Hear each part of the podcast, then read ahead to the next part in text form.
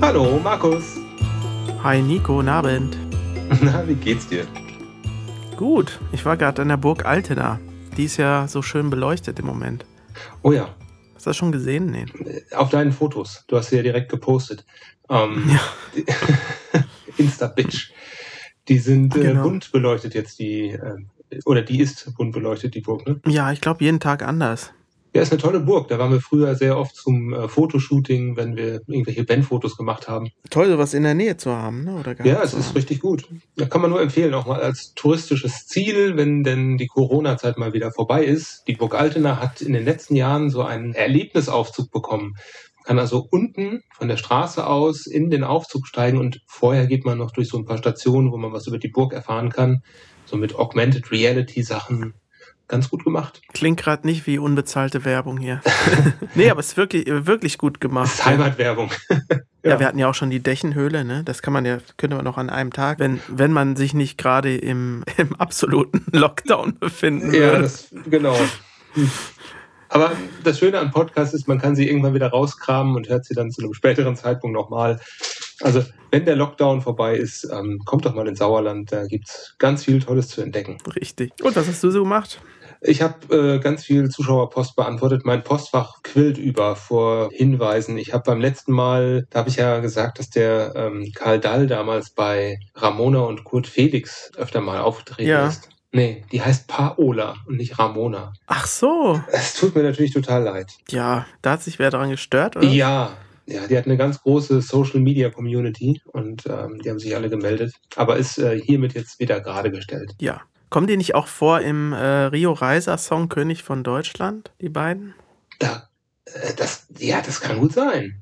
Äh, Auf jeden Fall schon. kam Robert Lemke mal vor. Das war ja der Moderator von ähm, Genau, Was- die kommen, was der ich? kommt auch vor. mit dem mit dem Schweinerl. Welches Schweinerl hätten Sie denn gern? Packen wir auf die Liste, König von Deutschland. Das ist ein Ja, schönes Lied. Hans Meiser kommt da auch drin vor. Hans Meiser, 24 Stunden lang. Nee, Ja. ich glaube nicht. Es gab, glaube ich, auch verschiedene Versionen davon. Es gab mal Robert Lemke und Hans Meiser hat da auch mal gesungen. Verschiedene Versionen. Oh, da müssen wir jetzt aber nachforschen. Ich meine nicht. Wir hören uns das dann auch nochmal äh, intensiv an. Ja, sollten wir echt noch mal machen dann, ja.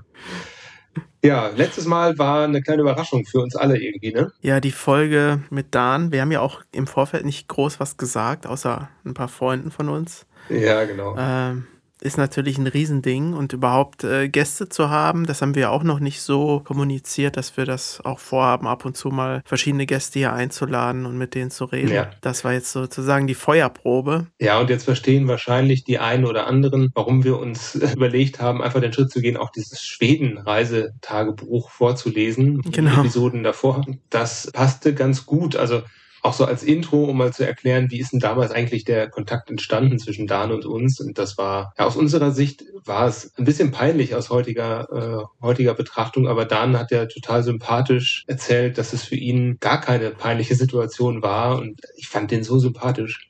Mal wieder. Ja, er ist, er ist toll. Auch, ich sag mal so, jetzt äh, auch für unerfahrene Interviewer ist er ja ein Traum.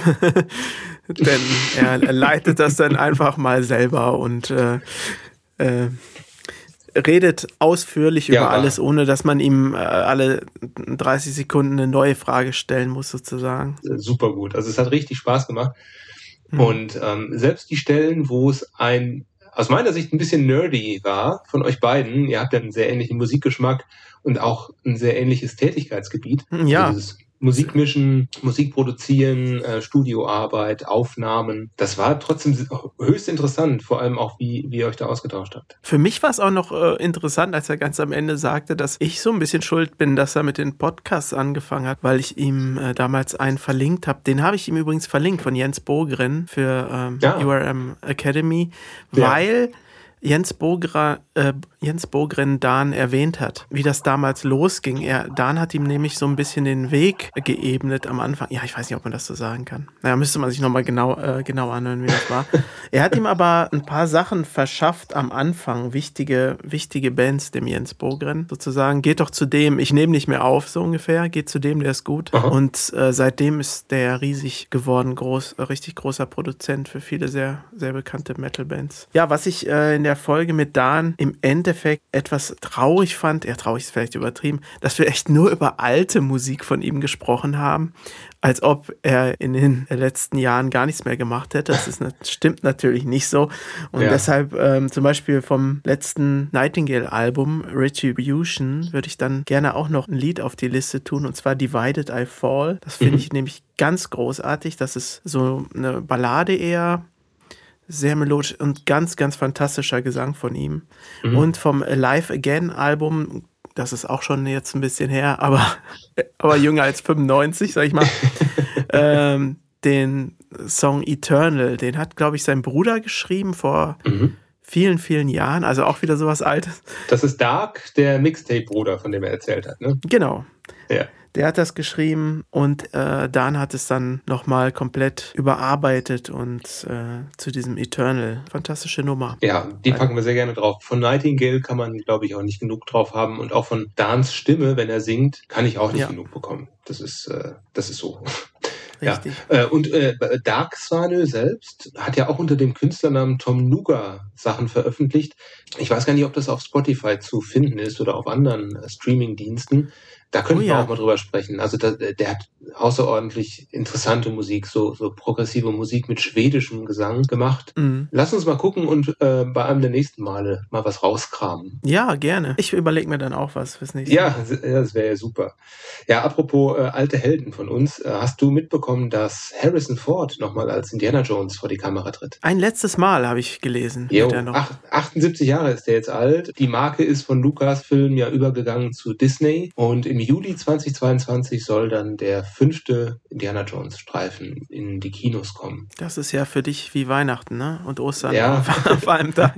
Und das im Juli. Ja, quasi schon. Ich war, wie glaube ich viele Indiana Jones Fans, ein Stück weit enttäuscht vom vierten Teil, Königreich des Kristallschädels. Was ist ja mit ähm, Shia LaBeouf? Ja, deswegen gar nicht mal so. Die Figur fand ich ganz, ganz spritzig, ganz, ganz, äh, ganz keck ähm, ja, ja. fand ich sehr gut eigentlich. Ähm, was mir nicht gefallen hat, waren die Effekte. Die sind jetzt schon in die Jahre gekommen ähm, und es ist alles etwas äh, an den Haaren herbeigezogen. Das waren natürlich, ich meine, das sind alles Action- und Abenteuerfilme, die sind alle nicht wirklich realitätsnah. Aber da war es doch etwas extrem. Da würde ich mir wünschen, es würde stärker in Richtung ja, Filmhandwerk wieder gehen. Regie wird diesmal nicht Steven Spielberg führen, sondern Ach. James Mangold. Den kennt man von Copland. Weiß nicht, ob du den Film gesehen, gesehen, hast. Wenn mich nicht alles täuscht, ist das der mit ähm, Rocky Rambo, Sylvester Stallone. Oh, da müsste ich ihn eigentlich kennen. Ich meine, da spielt er mit. Ist auf jeden Fall ein sehr düsterer Cop-Thriller. Walk the Line hat er gemacht mit Joaquin Phoenix. Ah ja, den habe ich gesehen. Hm. Der war gut, den fand ich gut. Und Logan, The Wolverine, so ein, so ein, ah, ja. so ein Superheldenfilm. Den habe ich aber nicht gesehen. Na, ich bin ich gespannt. Mag den, also, äh, ich mag den Wolverine-Charakter ganz gern und äh, Hugh Jackman, wie er den. Ja, Hugh Jackman spielt. passt wirklich sehr gut dazu, ne? Ja. Ist, ja. glaube ich, auch ein ganz, ganz netter Typ, Hugh Jackman, was ich so mitbekommen habe, privat. Mhm. Seid ihr schon beim Du? Ja, habe ich auch schon. Nee, also mit Schauspielern kann ich gar nicht dienen. Ich kenne wirklich nur ein paar ah. Musiker. ja. Naja. Kommt vielleicht noch. Ja, hallo, hier Nico vom Podcast Wir und Elaine. Schalte den Verstärker ein, Kollege. Hallo, wer spricht denn da? Zuschauerfrage.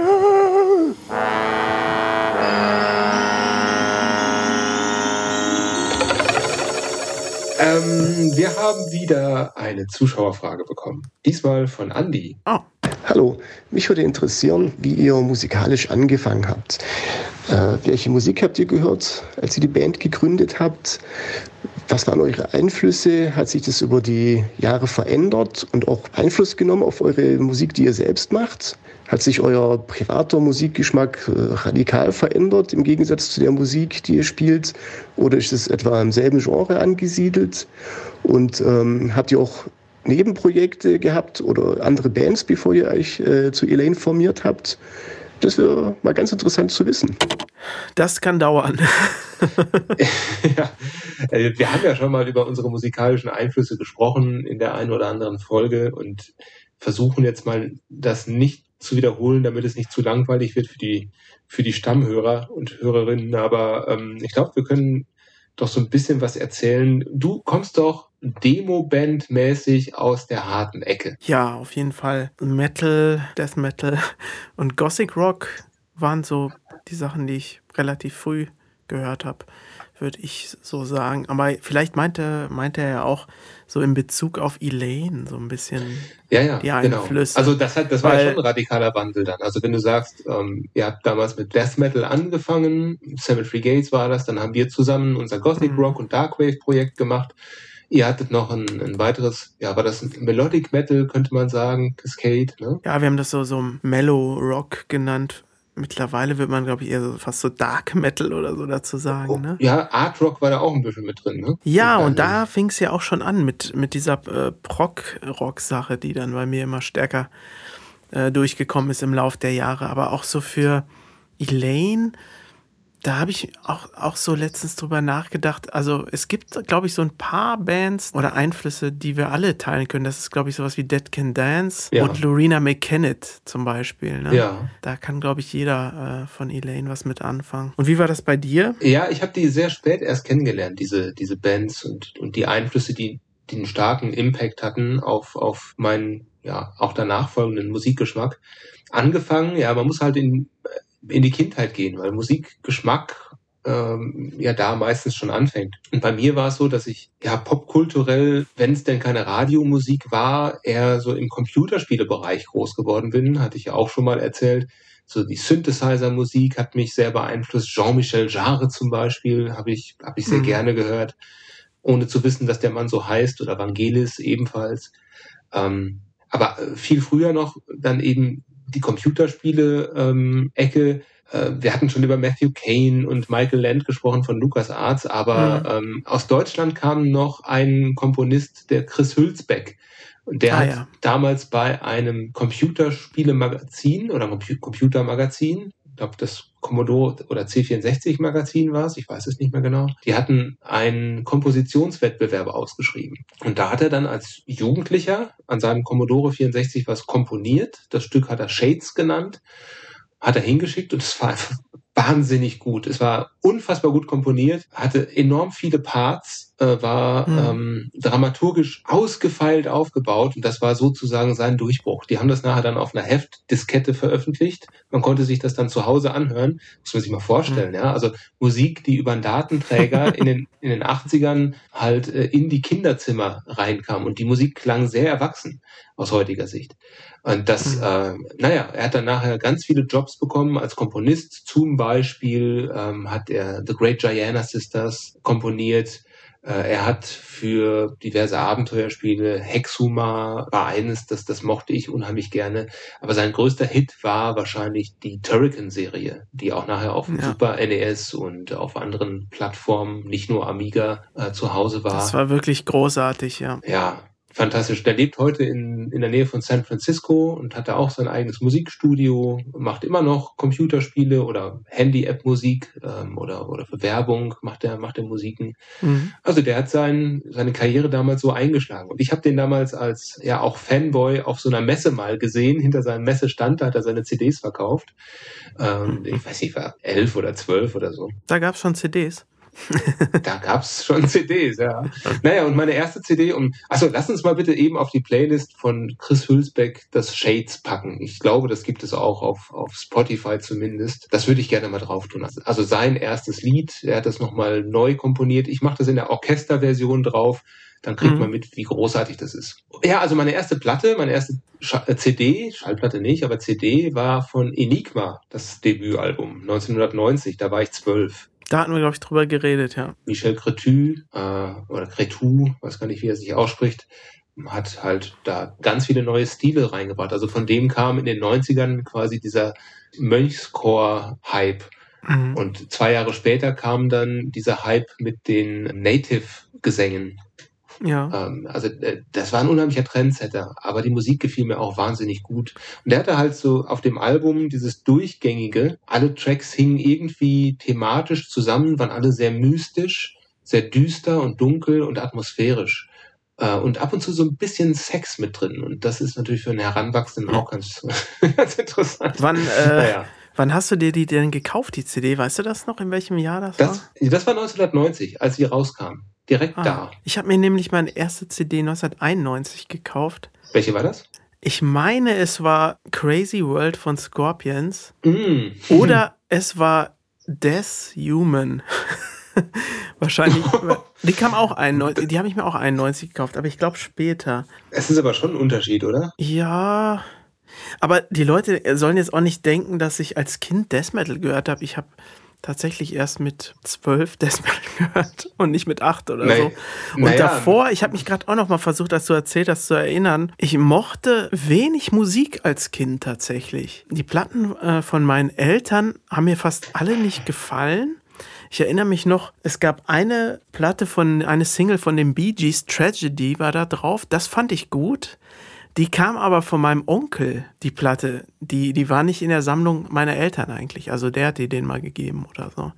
Das Mhm. Mochte ich und mag ich auch immer noch. Ähm, Ja, das ist, das ist auch gut, ja. und ansonsten gab es da so ein paar Sachen am, im Radio aus den 80ern, die ich mochte. Und das waren meistens doch rel relativ melancholische Pop-Songs. Sowas zum Beispiel wie Wonderful Life von Black Oh ja. und Everything is Coming Up Roses, genau. Mhm. Sowas mochte ich dann ganz gern. So Moll-Pop, sag ich mal.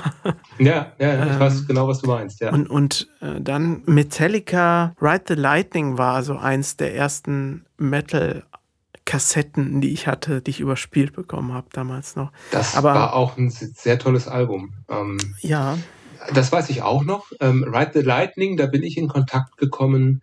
Wir waren mal zusammen auf Klassenfahrt in Salzburg. mhm. Und ähm, ich hatte kurz vorher das Album von unserem gemeinsamen Freund damals, Sebastian, über diese Ecke habe ich das bekommen. ach, Ähm, und und äh, da hatte ich mir das auf Kassette aufgenommen und ich habe dann, als wir in der Jugendherberge da waren, zu Salzburg hochgegangen sind, habe ich dann auf dem Walkman immer äh, das Call of Cthulhu gehört. ja, Das hat mich, das hat mich total mitgenommen. Also das war, das war richtig geil. Und danach hatte ich dann Roxette. Ähm, also ich hatte eine bunte Ja. Mischung aus, aus Popmusik, Metal. Und das war so quasi der Übergang damals, wo ich meine, meine Popphase eher verlassen habe und stärker hingekommen bin in Richtung Metal-Phase. Kurz danach ging es dann los mit so Sachen wie Paradise Lost. Äh, kam jetzt übrigens die Draconian Times äh, 25-jähriges Jubiläum raus. Weiß nicht, ob du es mitbekommen hast. Die haben das Nee, was ist da ähm, anders? Die Qualität, also die Soundqualität. haben die die remixed oder remastert oder was? Oder neu Ich denke remastered. Ich habe es nicht genau, ich habe nur die Werbung gesehen und äh, mir direkt mal ein, zwei Stücke wieder angehört. Habe keine große Veränderung wahrgenommen, aber ich habe auch jetzt nicht im Vergleich die alten Mixe gehört. Okay. Aber ich, ähm, ja. Du mochtest die früheren Werke von denen, ne? Ich fand die Draconian Times eigentlich ziemlich auserzählt, klang die für mich. Das war Also- für mich der Einstieg in Paradise Lost. Das heißt, Mhm. bei mir fing es da gerade erst an. Ja, aber vom Songwriting, äh, ich hatte das Gefühl, man befindet sich in einer Sackgasse, also die Band. Ich mag die Gothic sehr gerne von Paradise Lost. Die Sachen, danach hat er ja angefangen, so mehr clean zu singen. Shades of God oder sowas, ne? Mhm. Und Icon oder sowas. Die fand ich eigentlich auch ganz gut damals. Ich habe die ewig nicht mehr gehört. Dann würde ich jetzt einfach ganz gerne aus dem Nichts heraus mal von Paradise Lost, von der Draconian Times, würde ich drauf tun, Once Solemn. Ja, tu das. Willst du auch irgendwas drauf machen von denen? The True Belief? Wo war das denn nochmal drauf? Das will ich drauf machen. Okay, schreibe ich direkt mal auf. Schön, ja, guck mal, das wird eine volle Liste heute wieder. Und ähm, haben wir denn jetzt eigentlich schon die Frage von Andy zu Ende beantwortet? Ich gucke noch mal eben, dann hätte mir aufgeschrieben, was er gefragt hat. Vielleicht, wie sich das über die Jahre verändert Ach hat. so, ja, ja, genau. Also wie sich das verändert hat. Also bei mir schon sehr. 12, 13, 14, da war, glaube ich, die größte Veränderung von Pop in Richtung Metal und Gothic. Und bei dir? Gab es da eine starke Veränderung? Oder einen Zeitpunkt? Ja, wenn es mit dem Metal anfängt, da gibt es irgendwie kein Zurück mehr, ne? also, äh, für, bei mir kam halt dann später noch dieser äh, Prog-Rock dazu. Ich, aber Ja. noch später, sage ich mal. Aber eigentlich ist vieles, äh, vieles so geblieben. Heute, denke ich, hört man auch schon mal aus anderen Genres auch mal Musik, die man auch gut findet. Es gibt ja sogar die ein oder andere Platte aus dem Hip-Hop-Bereich, die ich gar nicht so schlecht finde. Ja, ähm, Massive Attack äh, ist ja mehr Trip-Hop. Ja. Finde ich auch gut, aber ja, natürlich. Also man muss einfach offen sein. Und ich, ich finde, dass gute Songs auch dann gut sind, wenn sie aus einem Genre sind, das man eigentlich normalerweise nicht mag. Mhm. Ja. ja, ganze CDs will man sich da wahrscheinlich auch nicht unbedingt von anhören, aber nee, manchmal packt es einen und äh, solche Sachen, ich finde das auch ganz wichtig, dass das einen, das kann einen mal da rausholen aus dem ja. äh, Trott, in dem man vielleicht ist mit seiner eigenen Musik oder so, dass man das, das auch nicht immer zugleich klingt oder so. Deshalb, also ein, ein, Be ein Beispiel dafür fällt mir gerade zufällig ein. Ich hatte über Milo, den Singer-Songwriter, ja. hatte ich dieses AO Technology. Das hat er ja in der Akustikvariante äh, gespielt, war ja ein großer, großer Radio-Hit. Mhm. Hatte dann irgendwann rausgefunden, dass das ein Coversong ist, der eigentlich von 50 Cent ist und Justin Timberlake von, Was, ja, von Timbaland produziert, meine ich.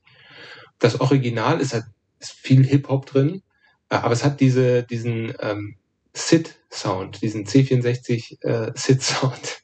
Und ich ah. finde das richtig geil. Also das mag ich sehr. Ähm, Hast du den, den, Te den Text, Textinhalt mal genauer analysiert? Ja, der ist ziemlich. Äh, ja, nicht so harmlos, wie er klingt, auf jeden Fall. Nee, ne? er ist äh, nahezu misogyn. Das dürft ihr gerne mal googeln. Ja, die Frage war ja noch, hat sich das so radikal geändert, dass es auch einen Einfluss auf unseren Musikstil bei Elaine hatte? Ähm, da würde ich sagen, nein, weil der Musikstil von Elaine, der, ah, der ist ja schon sehr eigenständig. Mhm. Ähm, es ist ein bisschen äh, mittel, mittelalterlich manchmal, es ist ein bisschen folkig, aber es ist auch rockig und, und poppig. Es ist einfach eine Mischung aus allem. Ich glaube, man kann das gar nicht so einfach beantworten. Wir haben auch nie da gesessen und gesagt, das ist jetzt der Stil von Elaine. Ich weiß noch, dass ich reingekommen bin in die Band und da gab es ja schon ein Demo. Das heißt, da war der Grundsound mhm. mit Piano, Gitarre, ähm, Joe Runs Gesang und ähm, auch die, die äh, Percussions waren kein echtes Drumkit und auch kein, kein Elektro-Drumkit, sondern es waren mehr Percussions. Das war schon gesetzt und dementsprechend habe ich dann versucht, mich auch da rein zu orientieren und dann gemeinsam mit euch äh, den, den Sound weiter zu, zu entwickeln, ohne jetzt radikal zu werden. Du meintest zwar gerade, es gibt sowas nicht wie eine Vorgabe, aber es gibt doch so eine unsichtbare gibt es schon irgendwie. Also man hat das so im, im Hinterkopf. Ja, es, es gibt Grenzen, die sind gefühlt und ähm, es ist schwierig, die zu überschreiten und vielleicht ist es auch gar nicht gut, die zu überschreiten. Äh, bestes Beispiel ist wahrscheinlich von äh, uns eine der letzten Singles, das Keyhole ich weiß noch, dass ich am Anfang, als ich das Demo hatte, da war der, also der Beat, muss man kurz dazu sagen, ist ja sehr reduziert. Er ist sehr elektronisch und es gibt eine Stelle in dem Song, wo nur der Beat und nur der Gesang da sind. Das ist also außergewöhnlich für Elaine, wo sonst sehr viele Klangteppiche sind, wo viel Hall, mhm. viel Atmosphäre ist. Das haben wir da extrem reduziert gehalten. Ähm, und das ist schon fast ein bisschen wie Hip-Hop vom, vom Gefühl her. Und am Anfang hatte, weiß ich noch, Joran da gesagt, machen wir jetzt Hip-Hop oder was? Äh, und, und du warst da auch nicht ganz glücklich mit. Ich habe das ja, dann noch richtig. angepasst und verändert. Aber das waren dann eben solche Grenzen. Ich, ich habe da versucht, mal so ein bisschen nah ranzukommen an diese Grenze. Äh, habe sie auch dann gespürt. Also ihr habt gesagt, hey, warte mal, stopp. Ähm, das ist nicht mehr so äh, typisch Elaine und es soll doch mhm. immer noch Elaine sein. Und ja, da habe ich gesagt, okay, dann gehe ich hier ein Schrittchen zurück und ähm, ilanisiere das Ganze mal. Aber ich finde das auch ganz wichtig, um sich nicht selbst zu wiederholen und sich nicht selbst zu kopieren, weil ich glaube, dass man dann irgendwann in einer, in einer totalen Sackgasse ist und auch den, ja. den Hörerinnen und Hörern nicht mehr so viel bieten kann, wenn man immer nur das Gleiche macht. Aber das kann man uns wirklich nicht vorwerfen, dass wir immer gleich klingen. Nee, ist auch ein Risiko. Ne? Also ich glaube, Bands, die immer gleich klingen und häufig dasselbe machen, fahren eher den, den sicheren Weg. Ja. Ne? Also siehe ACDC oder so, die Hörer mögen das eigentlich auch, wenn sie wissen, was sie erwartet. Ja. Aber trotzdem, das wäre ja, uns, glaube ich, uns allen so ein bisschen zu langweilig oder ja. Wenn man immer wieder dasselbe Album schreiben würde, sozusagen. Ja, ja, das ist so. Und trotzdem gibt es immer mal wieder einzelne Songs, die die deutlich an, an die Stimmung von vergangenen Songs erinnern. Und das macht dann auch wieder Spaß, wenn man das punktuell macht und ganz mhm. bewusst macht. Und das finde ich dann immer ganz gut. Ja. Wird es auch auf dem nächsten Album wieder geben, sowas. Ja, Andi, ich hoffe, wir haben deine Frage ausreichend beantwortet. Dann ähm, glaube ich, wir sind jetzt so weit in der Vergangenheit, Markus, so gedanklich und gefühlsmäßig. Wollen wir mit der Apokalypse-Insel weitermachen? Ja, machen wir. Trailer. Ba Bam. Die Apokalypse-Insel. Ja, mein äh, Apokalypse-Inselstück tue ich jetzt auf, aus einem aktuellen und traurigen Grund drauf. Denn am 9. Dezember ist Sean Malone gestorben. Das war ein Bassist. Unter anderem hat er bei der Band Cynic gespielt. Das ist auch eine interessante, progressive Death Metal Band am Anfang, die sehr viel mit Fusion äh, und sowas äh, gearbeitet Mhm. haben im Sound, haben äh, mit äh, Focus ein Album gemacht, das total eigenständig ist. Also es gab Das von denen von denen und von keiner anderen Band irgendein Album, was so klingt wie das. Also es ist für mich ein völlig eigenständiges Album durch diese Fusion-Einflüsse und Jazz-Einflüsse, Ja. die aber nicht so sind, dass man, oh Gott, Jazz, sondern also fantastisch. Und Aha. neben Sean Malone war ja auch noch Sean Reinhardt in der Band und das war der Schlagzeuger, den ich wirklich, wirklich vergöttere. Mhm. Und der ist ja auch dieses Jahr gestorben, am Anfang des Jahres, am 24. Januar, mit 49 Jahren. Sean Malone war jetzt 50. Ich weiß auch gar nicht woran. Also super früh. Ich war echt ein bisschen traurig darüber, weil warum gehen die so früh, ne? Also was, was, was, was ist passiert? Was hat das Schicksal äh, da veranstaltet? Also ist ein bisschen traurig. Und äh, deshalb würde ich gern das Lied How Could I auf die Liste tun. Von Cynic? Von Cynic, ja. Ist das ähm, das Lied, das so mit diesem Bass anfängt? Ja, mit diesem Keyboard, genau. Genau, das mit diesem pulsierenden Keyboard anfängt und, und Ja. ausgeleitet wird durch ein super melodische Gitarrensoli am Ende. Oh ja, das, ah, das ist anstrengender, sich durchzukämpfen als Hörer oder Hörerin, die das nicht ähm, gewohnt ist. Aber es, es, es lohnt sich auf jeden Fall und man kann viel entdecken in dem Lied. Und äh, immer wenn ich Cynic höre oder das, das Cover sehe, denke ich an dieses Keyboard-Intro. Dü- dü. Mhm. Das ist äh, äh, sehr unique. Ja, und hört euch die Schlagzeug- und Bassarbeit nochmal genauer an, wenn ihr in unsere Playlist reinhört. Das ist wirklich ganz, ganz, ganz großes Kino von den beiden. Hm, ja. Wann ist er gestorben? Am 9. Dezember? Ja. Ja, schau an. Meine Apokalypse-Insel heute, also mein Song, den ich auf die einsame, sichere Insel mitnehme, hängt auch zusammen mit einer Künstlerin, die am 9. Dezember verstorben ist, allerdings 2019. Also das jährt sich Mhm. jetzt ein Jahr, und zwar Marie Fredriksson. Ach, von Roxette, die Sängerin. Genau. Wir haben gerade schon kurz drüber gesprochen, ähm, über Roxette. Roxette hat mich über viele Jahre begleitet, gerade so in meiner Jugendzeit. Ich erinnere mich an, an äh, lange Sommerurlaube in Holland. Ähm, ich glaube, so 91, 92 rum muss das gewesen sein. Und da äh, lief Roxette so, so gerade richtig an, so mit Joyride mit dem Album. Und ich könnte das ganze Album mit auf die Liste packen, weil ich das äh, äh, richtig gut finde. Und in Holland, da haben damals die CDs 40 Gulden gekostet in der Regel. Und das waren ungefähr 38 Mark oder, oder weiß Mhm. nicht, 36, 36, 37 Mark rum, was dann halt so 8 Mark teurer war als in Deutschland. Und ähm, jetzt stand ich da in dieser in diesem Plattenladen irgendwo in, in, ins Kragen in, in, in Nordholland und dachte, ah, gibst du jetzt dein Taschengeld da aus? Ich meine, 8 Mark ist viel, ne? Ähm, aber ich konnte nicht noch die zwei, drei Wochen warten, bis ich wieder in Deutschland war. Versandhandel gab es nicht, also habe ich in den sauren Apfel gebissen und mir Joyride gekauft. Und ähm, ganz toll ist, dass der Per Gessle, der äh, verbleibende Stammmusiker der Band Roxette, der hat jetzt die Corona-Zeit genutzt und mal die Archive durchgekramt und hat äh, vier Alben rausgebracht oder ein Album mit, mit vier Volumes, äh, nennt sich Back of Tricks. Das sind alte Demo-Aufnahmen von Roxette.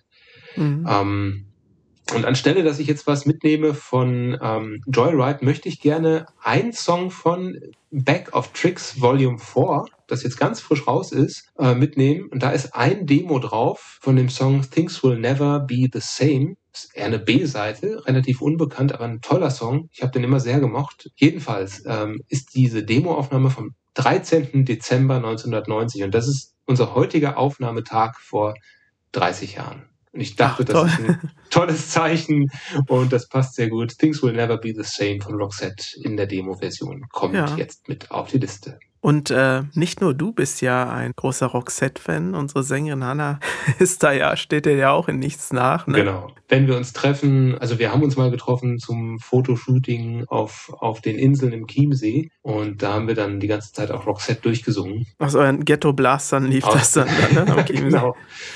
Ja, ja und äh, wenn man schon mal mit uns im Auto gefahren ist zu irgendeinem Konzert oder so, dann wird man es auch kennen. I see you come your And give me that grin. It's making me spin now. Ja. Das war ja eigentlich auch Gothic Rock, ne? Vom Gesang her, von Per. ja, eigentlich hat Per Gessler uns zu Gothic Rockern gemacht. Ja, das ist so. Ja, ja, das war die Apokalypse-Insel für heute. Die Apokalypse-Insel. Und eigentlich ja. können wir direkt durchstarten, oder? In die Rubrik uh, Remember the Song. Ich meine, wir sind jetzt so im Retro-Feeling. Let's go. Do you remember the song? Genau, heute erinnerst du dich nämlich an ein Lied von dir. Und ja. zwar Come to the Sea von unserem Album The Fire of Glenmore, unserem De De Debütalbum. Genau. Wenn ich an das Lied denke, dann fällt mir ein, dass ich fange vorne an. Das ist eines der ersten Lieder, die ich bei mir im stillen Kämmerlein komponiert habe. Also das war keine Kompositionssession, sondern mhm. ähm, das war, da habe ich mich eingeschlossen, habe das am Keyboard quasi ähm, komponiert, aber in dem Bewusstsein, das ist jetzt ein Elaine-Song. Und ich möchte ganz gerne, dass dieses Stück, so wie es klingt, auch zu Elaine passt und zu dem, wie ich mir Elaine dann auch vorstellen würde. Hatte das dann Joran oder gerade hast du Hannah gesagt, ähm, das ist dieselbe Person für die Hörerinnen und Hörer, die das nicht wissen, vorgespielt. Ich fand es auch, auch sofort äh, toll und ähm, ich weiß noch, ich habe es ihr vorgespielt auf dem Weg zu einem Konzert von, na, wie heißt die denn? Anna was a cornflake girl. Wie heißt denn die Sängerin? Ähm, ja, hättest du mal besser recherchieren sollen. Ja, hätte ich besser mal recherchiert. Ähm, na, Ihr war zusammen. It's a sort of fairy tale.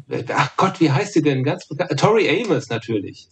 Ach so, ja. Amos. Also wir haben uns getroffen zu einem Konzert von Tori Amos in Frankfurt, glaube ich sogar. Also wir sind weit gefahren und dann habe ich ihr auf dem Parkplatz vorher mein Demo von Come to the Sea vorgespielt. Und dann sind wir halt zu Tori Amos gefahren. Das muss 2002 oder 2003 gewesen sein. Und ich hatte damals den Roman Oceano Mare von Alessandro Barrico gelesen. Und da geht's in der Geschichte um die verschiedenen Seiten des Ozeans und des Meeres. Gibt es also so, so romantische Strandszenen, aber es gibt auch ganz tödliche ähm, Schiffsbruchszenen mit Kannibalismus und den ganz schlimmsten Dingen dabei. Also die, die, die übelste Seite, die man sich vorstellen kann. Und all das birgt ja quasi der Ozean in sich. Wenn du jemand fragst, was ja. bedeutet dir das Meer, dann antwortet jeder irgendwo was anderes, von irgendwie verklärter Romantik bis hin ja, zu solchen schlimmen Dingen. Und das hat er in seinem Roman sehr gut dargestellt. Und ich wollte sowas auch haben als Song. Und das habe ich versucht mit diesem Lied und die Strophe und der Chorus sind sozusagen diese Dünen- und Strandszenen, sehr sehnsüchtig, ein bisschen romantisch. Und dann gibt es diesen äh, gruseligen, haunted äh, Mittelteil mit dem Akkordeon und den Schiffsgeräuschen auf offener See, ja. äh, der aber sich nachher dann auflöst in so einer Art ähm, sich aufklärenden Himmel. Da kommt wieder Sonnenstrahlen und äh, man sieht den Strand vielleicht wieder. So habe ich es mir dann vorgestellt. Also das war der eine Teil von von Come to the Sea. Und es gibt noch einen zweiten Inspirationspart und den wirst du wahrscheinlich kaum erahnen. Auf Herbert Grönemeyers Album Mensch von 2001. Das habe ich auch rauf und runter gehört. Ähm, da gibt es mhm. ein Lied, das heißt Zum Meer. Da singt er dann sowas wie Selbstbefreit auf dem Weg zum Meer. Und diese ganze Stimmung von dem Song von Grönemeyer, das ist so maritim und äh, ist so, so rau und wild. Mhm. Äh, und das wollte ich unbedingt auch haben. Hat mich quasi äh, geritten, den Song Come to the Sea, zum Meer, to the Sea, äh, das so zu benennen. Ah. Herbert Grönemeyer war es. Und ich würde ähm, den Song unheimlich gerne auch mit auf die Playlist tun, zusammen mit Come to the Sea. Wieso nicht? oh, das, das wird aber viel Arbeit für Alina. Ja, auch Alina. Alina, Alina, gut, dass du sagst. Erzähl mal bitte was zu Alina. ja, äh, Alina ist eine Stammhörerin, eine Freundin von mir oder von uns. Ja, liebe Grüße an dieser Stelle. Sie hört die Folgen immer über dieser, weil das ihr ausgewählter Streaming-Anbieter ist. Ja, kann ja jeder, wie er gerne möchte. Und ich meinte dann, ähm, was hältst du davon, wenn, wenn du unsere Playlist zum Podcast auch auf dieser führst? Also, dass du die da auch aktualisierst und praktisch spiegelst von, von Spotify. Ja. Ja, sie hat es getan, aber du hast ja nicht so richtig dran geglaubt, oder? Ach, ja, Mensch. Also, ich habe Ich denke mir, es ist immer so viel Arbeit, schon alleine unsere eigene Playlist auf Spotify immer up-to-date zu halten und dann zum richtigen Zeitpunkt die Stücke da drauf zu packen, wenn dann die Podcast-Episode erscheint. Und dann habe ich mir gedacht, wer würde sich denn die Mühe machen, für jemand anderes das mit dem eigenen Account sich zusätzlich diese Arbeit aufbrummen. Und das, das kann ich mir ja kaum vorstellen, dass jemand das länger als ein, zwei Wochen macht ohne natürlich, liebe Alina, damit äh, deine Zuverlässigkeit in Frage zu stellen, weil wir alle wissen, dein zweiter Vorname ist Get Shit Done. Ja. es ist wirklich so. Alina ist einer der zuverlässigsten Menschen, die ich kenne. Und ähm, so war es nicht gemeint, liebe Alina. Ja, sie, äh, sie hat mir das jetzt auch erklärt, warum das kein Problem für sie ist, das zu führen. Ah, das ist interessant. Denn sie, Vielleicht hat sie ja einen Tipp für uns, den wir nicht kennen. Denn sie meinte, äh, während sie unsere neue Folge hört vom Podcast, hat sie auch die Zeit, nebenbei die Playlist abzudaten. Ja, das ist natürlich super. Stimmt. Das ist ja keine Zeitverschwendung dann. Das heißt, wir müssten eigentlich auch unseren Podcast nebenbei hören und dann unsere Listen pflegen. ja. Ich weiß gar nicht, wann du das immer machst. ja, ich mache das meistens äh, direkt nach dem Podcast. Ich habe so eine, so eine ähm, Schattenliste, so eine geheime Schattenliste. Oh wo ich dann die Sachen schon draufpacke. Und dann muss ich nur zum Zeitpunkt des Release-Tags, also meistens brauchen wir eine Woche, um das Ganze zu schneiden und die ganzen Einspieler dazwischen zu machen. Ähm, und dann kommt das meistens ja bisher sonntags raus. Und in der Zeit dazwischen ähm, ja, muss man eben nur gucken, dass man rechtzeitig zum Sonntag dann die Playlist aktualisiert. So und noch sind es nicht so viele Follower, das dürfen gerne noch mehr werden. Und so generell ähm, jeder, Aber es sind viele Lieder auf jeden Fall. Es sind auf jeden Fall viele Lieder und es lohnt sich auch immer. Also wenn ihr das hier hört und ihr einfach mal so ein Interesse habt zu hören, worüber wir eigentlich sprechen, ähm, hört euch diese Playlist mal an. Also auf Spotify und auf dieser gibt es sie inzwischen. Wir und Elaine, die Playlist zum Podcast. Auf Apple Music kennen wir leider noch keinen. Also ja, wer, bitte melden. wer Lust auf ein Ehrenamt hat und ähm, so zuverlässig ist, dass er das auch jede Woche macht, ähm, darf sich gerne bei uns melden. Wir freuen uns. Ja, letztes Mal haben wir auf unsere Playlist noch Heute schütte ich mich zu von Karl Dahl gepackt. und äh, da wollte ich dich fragen, äh, da wollte ich dich fragen, äh, bist du denn auch wieder am Wein trinken heute? ich habe ja allen Grund dazu, Markus. Ähm, ja. Also das ist jetzt ein Text von Karl Dahl. Heute schütte ich mich zu. Ich habe ja allen Grund dazu. Ja, ich habe wieder mir einen Wein geholt. Das ist jetzt zu einem, einem Habitus geworden. Oh, ich, ich, ich höre da schon äh, einen neuen Trailer. Wie soll er heißen? Nico, der Weinexperte. Oh Gott. Nikos Weinstunde. Was ah. kippen wir uns heute hinter die Binde? Heute gibt's äh, von der Mosel einen Dornfelder Trocken. Nico schüttet sich zu. das würde nicht so gut harmonieren, auch mit meinen beruflichen Zielen. Das wäre nicht ganz so gut. nee, ich ähm, ähm, finde das ganz nett, so nebenbei einen Schluck zu trinken. Das lockert die Stimme und auch die Stimmung. Aber äh, dann ist auch wieder gut. Und äh, zum Glück hält er sich eine Woche. Hat Dan ja auch angesprochen in der letzten Folge, ne? Wie hat er das noch genannt? Äh, dieses dieses Bier, was man dann trinkt, dieses eine Bier vom Auftritt. Ja, ich weiß, ich weiß, was du meinst. Er hatte das bei der Nightingale-Geschichte, als er äh, locker werden wollte, um das Ganze einzuspielen, ne, um loszulegen überhaupt erstmal. Aber ich weiß nicht mehr genau, welchen Begriff er verwendet hat. Oh. Na, kann man ja nochmal hören. Ist ja zum Glück alles online. Ja. Ja. Ja, das war Come to the Sea. Achso, steht noch auf der Agenda, sind ja, wir durch. Warte mal, warte mal, Come to the Sea fällt mir noch was zu ein, noch eine kleine Anekdote. Oh. Ist übrigens ganz oft dass wenn man das Gefühl hat, jetzt ist es aber zu Ende mit der Rubrik, dann komme ich nochmal um die Ecke mit, ach warte mal, da fällt mir noch was ein. Ähm, weißt du noch? Nikos äh, Reingrätschen. genau. Bei Come to the Sea fanden wir bei der fast finalen Albumversion den Beat noch etwas zu trocken. Ah. Was haben wir da gemacht? Oder du? Ja, das weiß ich noch.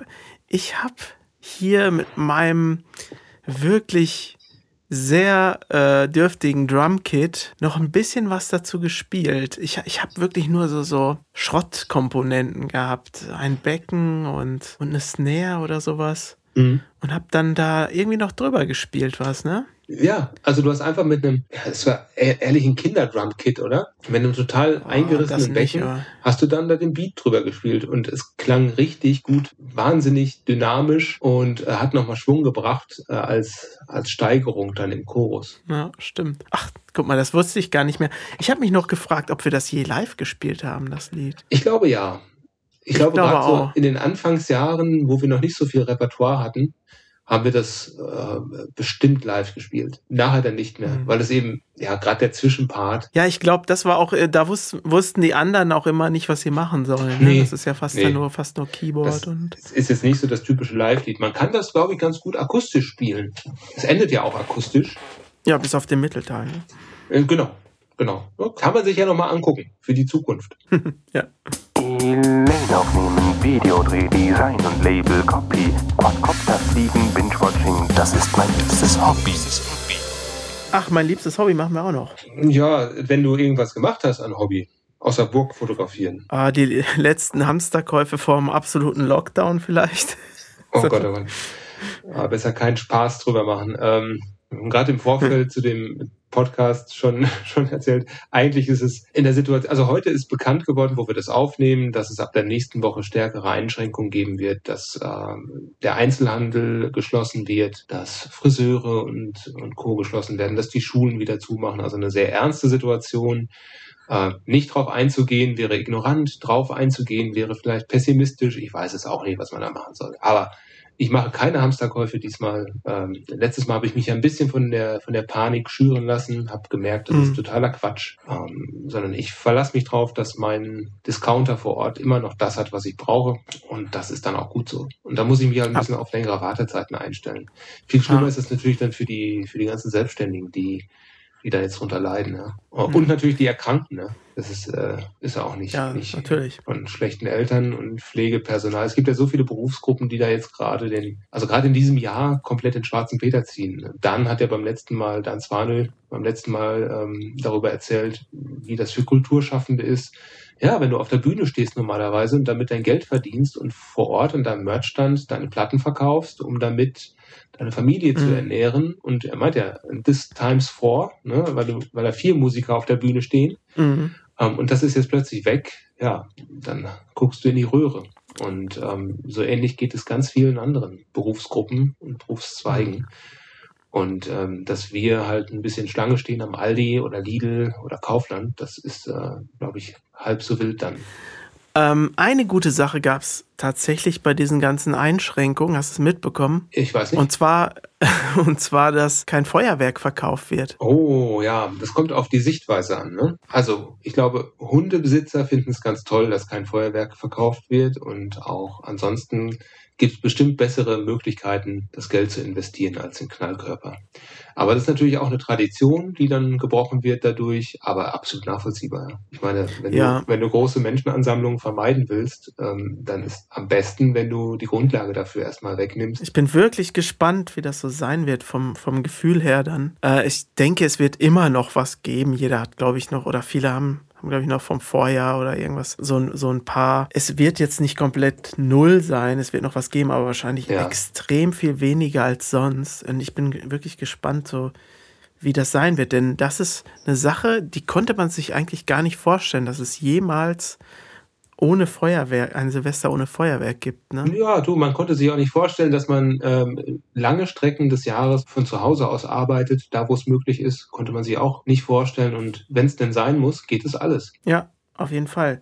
Ähm, was man sich noch nicht äh, vorstellen konnte, fällt mir gerade nicht mehr ein, weil du mir reingegrätscht bist. Oh. Wir sollten so ein äh, so ein Bremssound machen, so, wenn Nico grätscht rein, weißt du, so, so äh. Wir können ja eine, sich öffnende Weinflasche machen dann an der Stelle. Entschuldige bitte. Wir können ja nochmal zurückspulen und äh, nochmal überlegen, was das war. Also wir haben gesprochen über Feuerwerk und wir werden es überleben und äh, äh, draußen knallen, es wird weniger sein. Ach ja, es gab noch was, was man sich äh, lange Zeit nicht vorstellen konnte, oder ich jedenfalls. Und zwar ein Himmel ohne Flugzeuge. Und weißt du noch, als damals der Eyjafjallajökull ausgebrochen ist auf Island? Gesundheit da war es soweit plötzlich und man merkte es wirklich. Ich dachte, hm, irgendwas fehlt. Ah, Krach von oben. Ja, Fand ich ganz toll. Hat sich ja jetzt auch ganz schön reduziert, ne? Mit dem Flugverkehr. ja. Geht auch. Das- Ne? Und zwischenzeitlich war auch der Reiseverkehr auch auf den Autobahnen. Weißt du noch, im März, April, da ist kaum ein Auto gefahren. Und als Fußgänger wurde man komisch angeguckt, wenn man auf der Straße war.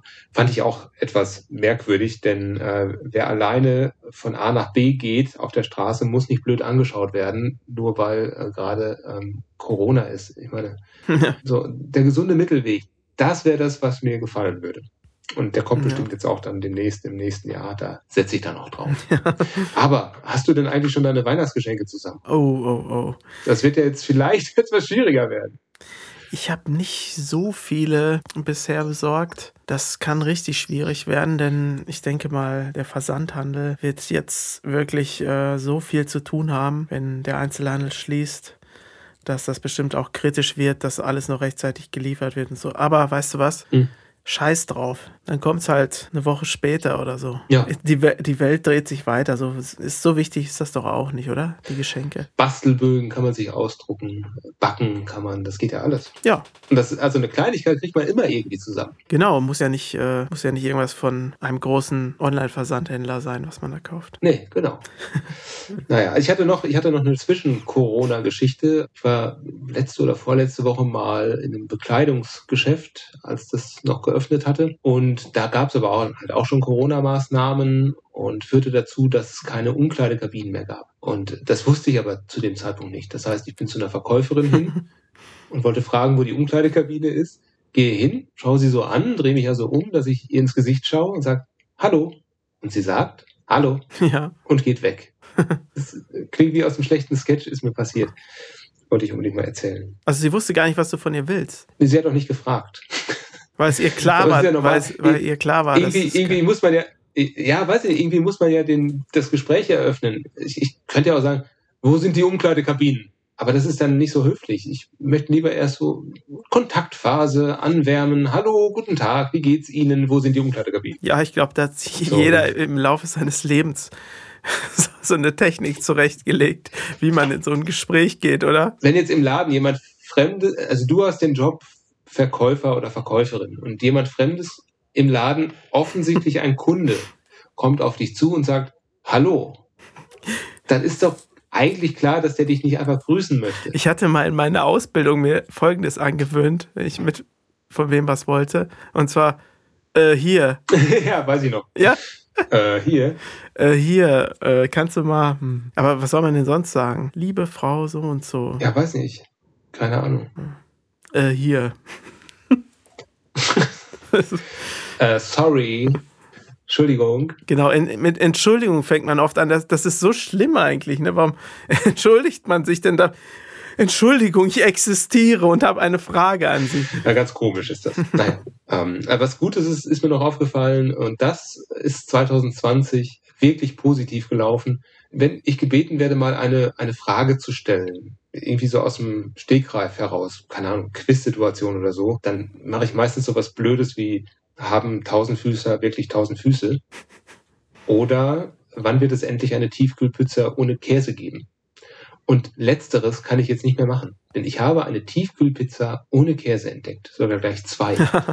Das waren so ayurvedische ähm, Pizzen. Ich weiß gar nicht mehr von welcher Marke. Ich habe sie mir fotografiert und die gab es dann so mit ähm, Hummus und solchen Sachen drauf. Also sehr spannend. Ich habe hab sie nicht gekauft, Pizzen aber für Veganer oder so muss es doch auch geben, ne? genau, aber da gibt's ja meistens dann diese, diese Käseersatzstoffe drauf. Ach, den magst du auch nicht. Ja, die haben dann, also es gibt zum Beispiel so einen Mandelkäse aus, aus Mandelmilch gemacht ähm, und der hat dann alles total nette Zutaten für mich, ja, aber der hat noch Ja. Aroma drin und dieses Aroma ist dann Käsearoma. Das heißt, du machst es auf und es riecht wie Käse, also genau das, was ich an Käse nicht mag. Diesen, diesen Geruch und diesen, diesen Gedanken, dass es irgendwie vergorene Milch ist. Um nochmal auf Alina zurückzukommen. Was stimmt nicht mit dir? Warum magst du keinen Käse? Ich glaube, das ist eine eigene Episode wert. Ich weiß es Genau. doch auch nicht. Ja, aber Tiefkühlpizza ohne Käse. Ich werde berichten, wenn ich mir mal eine kaufe, sobald ich sie wieder finde. So, und dann habe ich mir noch aufgeschrieben, ich wollte dir erzählen von einer Geschäftsidee, aber ich glaube, für heute reicht es mal, oder? wir sind schon Ja, ich glaube auch. ziemlich weit vorangeschritten. Dann halten wir uns das fest, machen das Ganze zum Cliffhanger, zum verhassten. Cliffhanger. Und äh, nächste Woche ist ja dann schon die letzte Folge für dieses Jahr. Und, Oh ja. ähm, und wir können unseren Hörerinnen und Hörern jetzt schon ein frohes Weihnachtsfest wünschen, für die, die Weihnachten feiern. Mhm. Ja, äh, genau, dann fange ich mal an. Frohe Weihnachten allen Zuhörern, wo immer ihr auch steckt. Habt ein paar schöne Tage. Ihr wisst, die Liebe ist das Wichtigste. Und auch wenn ihr nicht alle zusammen sitzen könnt, wie gewohnt, ähm, denkt an eure Lieben, telefoniert, skypt, was weiß ich. Da gibt es ja so viele Möglichkeiten. Ja, ich habe dem gar nichts hinzuzufügen. Dann äh, kommt gesund durchs Weihnachtsfest und äh, bleibt alle gesund und dann hören wir uns, wenn alles gut geht, kurz vor Silvester wieder. Bis dann, macht's gut, tschüss. Tschüss.